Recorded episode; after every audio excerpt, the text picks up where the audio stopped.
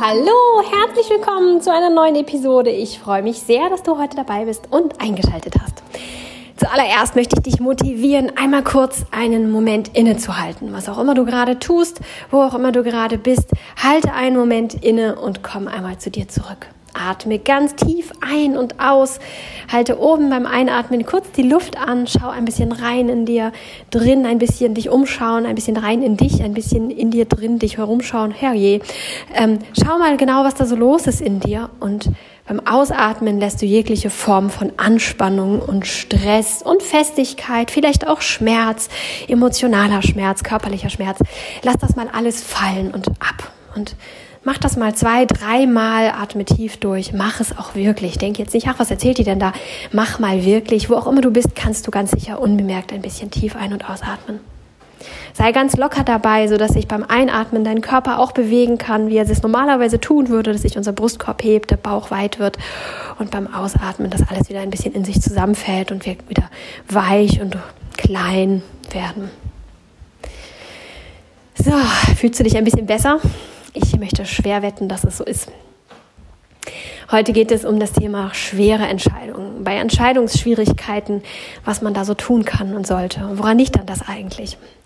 Ich möchte hier mal so eine Grundsatzthese aufstellen, die natürlich nicht für alles und für jeden gelten kann. Das geht einfach nicht. Ihr wisst schon, dass ich gegen Schubladendenken bin und ähm, nicht der Meinung bin, dass alles ähm, immer für jeden zutrifft und auch nicht so eine 100%-Geschichte ist. Aber ich versuche hier immer so die größten und wahrscheinlichsten Dinge aufzugreifen, weil ich davon ausgehe, dass das die meisten Menschen betrifft. Und so ist mir aufgefallen, dass Entscheidungsschwierigkeiten häufig in mangelnder Selbstfürsorge, Selbstliebe, Selbstakzeptanz, all diese Dinge ähm, ihre Ursache findet. Nämlich, wenn wir uns zwei große Entscheidungen mal vornehmen. Zum Beispiel die Entscheidung, möchte ich in dieser Ehe, in dieser Beziehung, in dieser Partnerschaft bleiben oder nicht. Oder auch die Entscheidung, möchte ich diesen Arbeitsplatz, der mir nicht gut tut, in dem es mir schlecht geht, in dem es mich zeitweise sogar richtig krank macht, möchte ich hier weiterarbeiten, möchte ich hier bleiben oder nicht? Zwei ganz große, schwere Entscheidungen, für die es sicherlich keine pauschale Lösung gibt. Ich denke nicht, dass irgendjemand im Außen ähm, jemandem vorschreiben kann, was er da zu tun hat. Und auch nicht, dass irgendjemand weiß, was das Beste für denjenigen ist. Das wissen wir letztendlich nur selbst. Und das bedeutet aber auch, dass wir das, um das herausfinden zu können, eben Selbstliebe, Selbstfürsorge praktizieren müssen und uns diese, dieser, dieser Sache überhaupt bewusst sein müssen, ne? dass wir mh, mm, uns bewusst machen, dass wir das praktizieren müssen, dass es wichtig ist. Heutzutage Selbstliebe, Selbstfürsorge, Selbstakzeptanz zu praktizieren, ist ja schon verpönt. Ne, wenn man sich heute nicht komplett aufopfert für alles Mögliche und jeden, dann ist irgendwie schon schlecht. Und das fängt ja inzwischen ähm, oder hat inzwischen ja nicht mehr aufgehört bei, seinen, äh, bei seiner Familie, bei seinen Mitmenschen, sondern das greift inzwischen ja auch auf Umweltaspekte, auf Tierwohl und so weiter über. Ich bin ein sehr, sehr, sehr, sehr tierliebender Mensch und finde es ganz, ganz, ganz schrecklich, wenn Tiere leiden. Also das ist etwas, mit dem ich nicht gut umgehen kann. Und ähm, schreibe Tierschutz unglaublich wohl, äh, hoch. Auch eben, dass Tiere sich wohlfühlen, dass man eben auch, ähm, ja, letztendlich schon so weit geht, dass man eben Tiere nicht für sich dressiert, damit sie einfach nur Marionetten oder Spielbälle sind. Also selbst, selbst da auch schon hinein. Und natürlich, was ich Tieren ähm, wünsche und zugestehe, das gestehe ich natürlich auch den Menschen zu. Das heißt, kein Mensch sollte irgendwie eine Marionette eines anderen Menschen sein.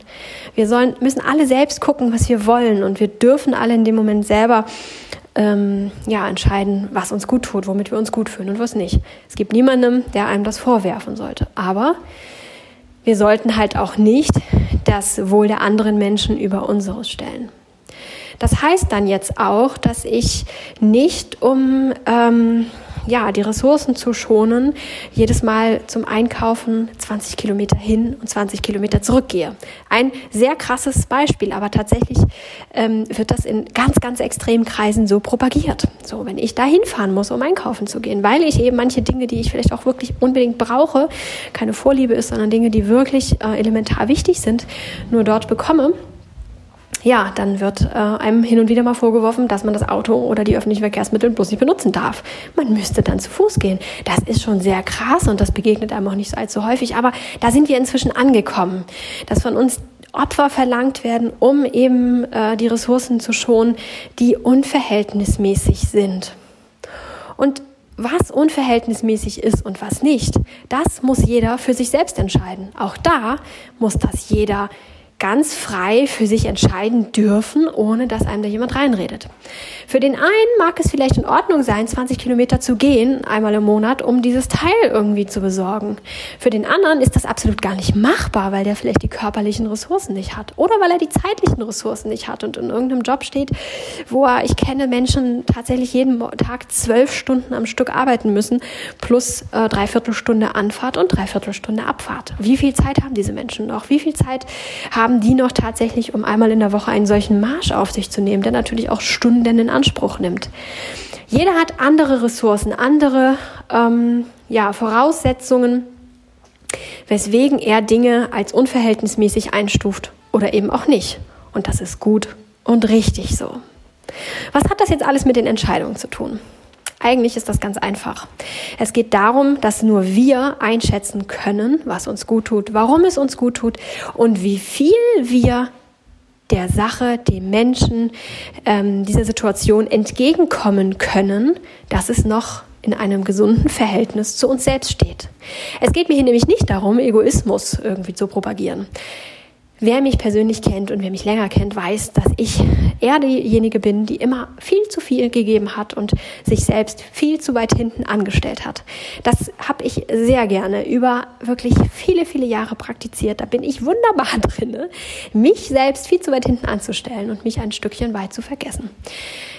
Deswegen aber auch, weil ich das inzwischen gelernt habe und weiß, dass das keine gute Ausgangsbasis ist, um für andere da zu sein, um für andere etwas Gutes zu tun, um Mensch und Tier und Umwelt zu schonen und zu schützen, da habe ich gar nicht die Kraft für, da, bin ich überhaupt nicht in einer guten Position für, weil ich das gelernt habe, kann ich mich heute auch hinstellen und sagen, hey, achtet mal ein bisschen mehr auf Selbstliebe, weil ich das weiß, ne? weil ich eben nicht diejenige bin, die schon immer sehr selbstbewusst und vielleicht ein Stück weit egoistisch unterwegs war, sondern weil ich eben genau das umgekehrte Beispiel extremst gelebt habe über sehr lange Zeit und festgestellt habe, dass ich damit viel weniger leisten konnte. Ich konnte letztendlich irgendwann, am Anfang natürlich ging das noch alles ganz gut, aber irgendwann tatsächlich kaum noch etwas Gutes bewirken von dem, was ich bewirken wollte. Und deswegen kann ich dir sagen, hey, das bringt nichts. Das bringt mal einfach gar nichts, sondern du musst schauen, was hier ist in einem guten und gesunden Verhältnis für mich. Was ist ein, was ist eine mir zumutbare, ähm, für mich selber in einem guten Maß, ähm, ja, hinnehmbare Einschränkung oder ein Entgegenkommen. Das ist sehr, sehr sensibel, sehr, sehr fein auch und nicht in einigen Worten auszumachen. Ja, eine lange Rede, um dich darauf aufmerksam zu machen, dass du mit deiner Selbstliebe und deiner Selbstakzeptanz derjenige, diejenige bist, die entscheidet, was für dich gut und richtig ist. Kein Mensch kann ankommen und sagen, stell dich nicht so an mit deinem Job, denn andere haben es noch viel schlimmer. Hey, was ist das für ein Maßstab? Das ist kein Maßstab, der dich in irgendeiner Weise weiterbringt. Nur weil irgendwelche Menschen auf der Welt es noch schlechter haben, heißt es nicht, dass du glücklich damit sein musst oder dass es für dich akzeptabel ist. Es gibt Jobs, ich kenne, ich habe davon gehört, ich kenne diese Menschen teilweise ähm, sehr gut sogar, da ist es nicht möglich, auf die Toilette zu gehen, wenn man muss. Da muss man schon schauen, dass man nicht viel trinkt, nicht viel isst, ähm, dass man teilweise einfach mal acht Stunden gar nicht trinkt, weil man nicht auf die Toilette gehen kann. Und das ist für einige Menschen inzwischen, ja, okay, das ist halt in meinem Job so. Für andere ginge es mal überhaupt gar nicht. Wollen wir da jemanden für verurteilen? Nein, wollen wir nicht. Das ist ganz, ganz individuell. Der eine sagt, oh, gar kein Ding. Und der andere sagt, das kann ich gar nicht. Ich muss mal einmal in einer Stunde, wenn ich nicht trinke, wird mir schlecht, wird mir schwindelig, ich kriege Kopfschmerzen. Also, wer bitteschön sind wir und wer bitteschön sind die anderen Menschen, je nachdem, in welcher Position du jetzt gerade bist, der dann eben der Meinung ist, das irgendwie verurteilen zu wollen. Oder warum stellen wir uns hin und verurteilen das und sagen, hier komm, ne, steht uns überhaupt gar nicht zu. Jeder hat da seine ganz eigenen Voraussetzungen. So ist es auch mit einer Partnerschaft.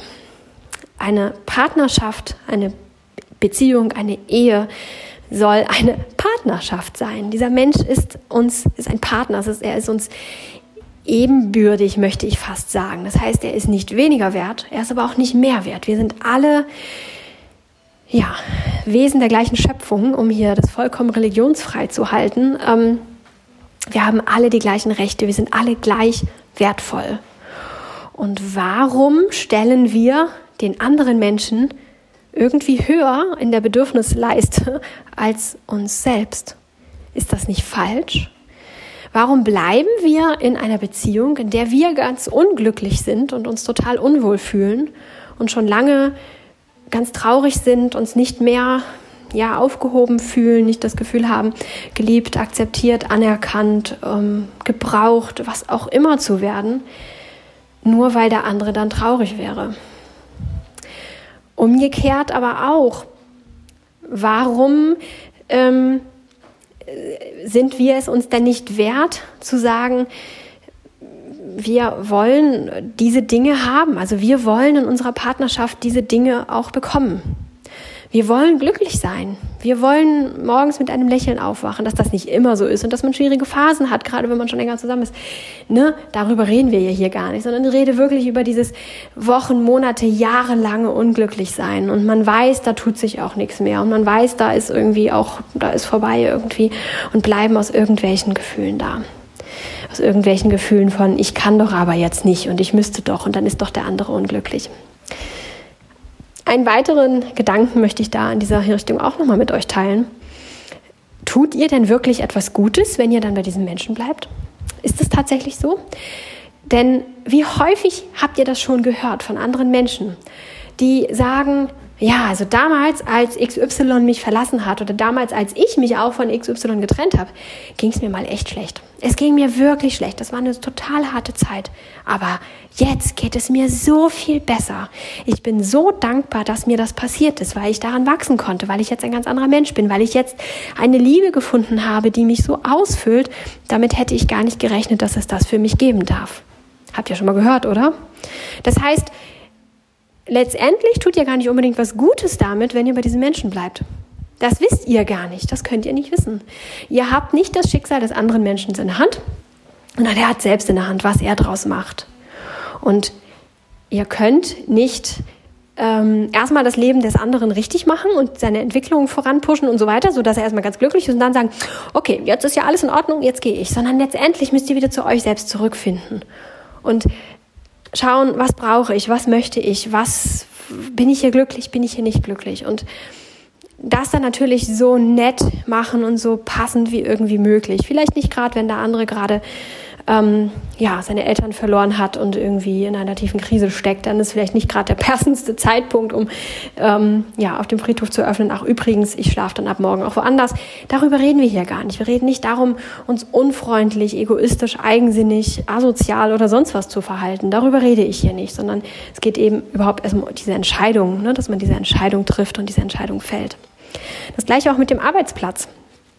Wenn wir der Meinung sind, ja, ich kann ja meinen Chef nicht verlassen, mein Chef braucht mich oder wenn ich jetzt gehe, dann haben meine Kollegen ähm, mehr Arbeit oder auch wenn ich jetzt gehe, dann werde ich keinen so tollen Job mehr finden oder ähm, in der heutigen Zeit muss man froh sein, einen festen Arbeitsplatz zu haben.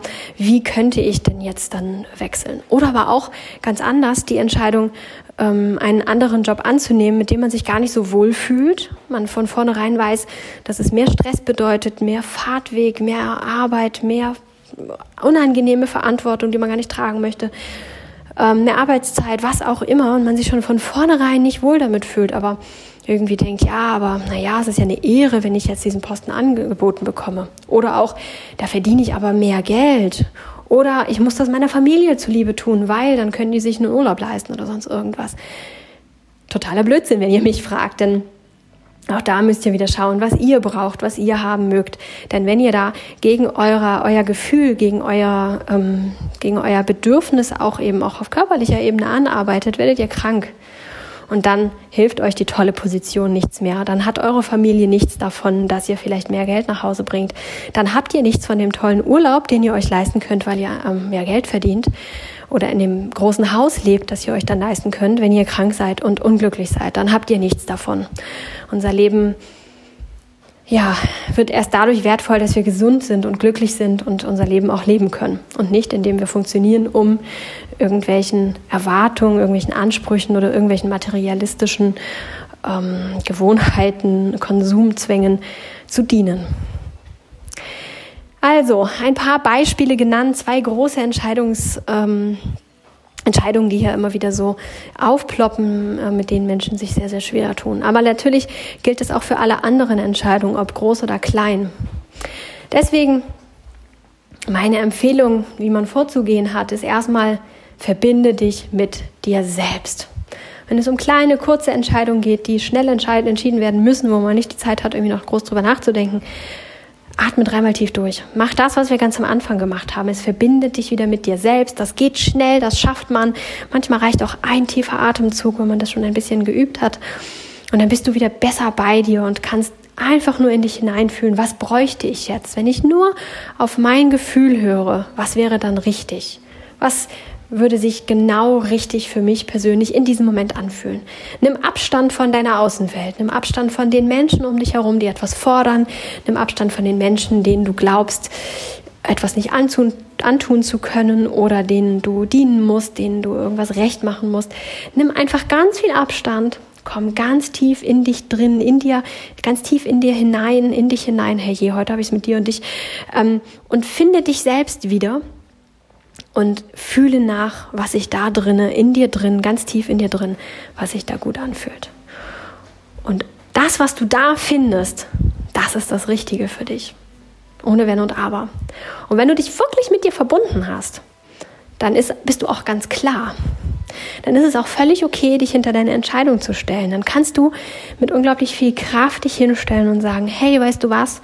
Ich glaube, wir sollten unsere Wege sich trennen lassen, aber ich bin trotzdem noch für dich da. Ich bin trotzdem dein Kumpel, dein Freund, wenn du denn magst. Und ähm, hey, wir wollen doch beide glücklich werden. Und nicht aus Hass, nicht aus ähm, irgendwelchen ähm, bösen Beweggründen, nicht im Zank, nicht im Streit. Dann bist du ganz klar und weißt, dass es genau die richtige Entscheidung ist. Oder auch den Job auszuschlagen, der dir angeboten wird, kannst du ganz klar sagen, nee, nee, das würde mir nicht gut tun. Das wäre nicht gesund für mich, das wäre nicht gesund für die Familie, das wäre nicht gesund für, möchte ich nicht.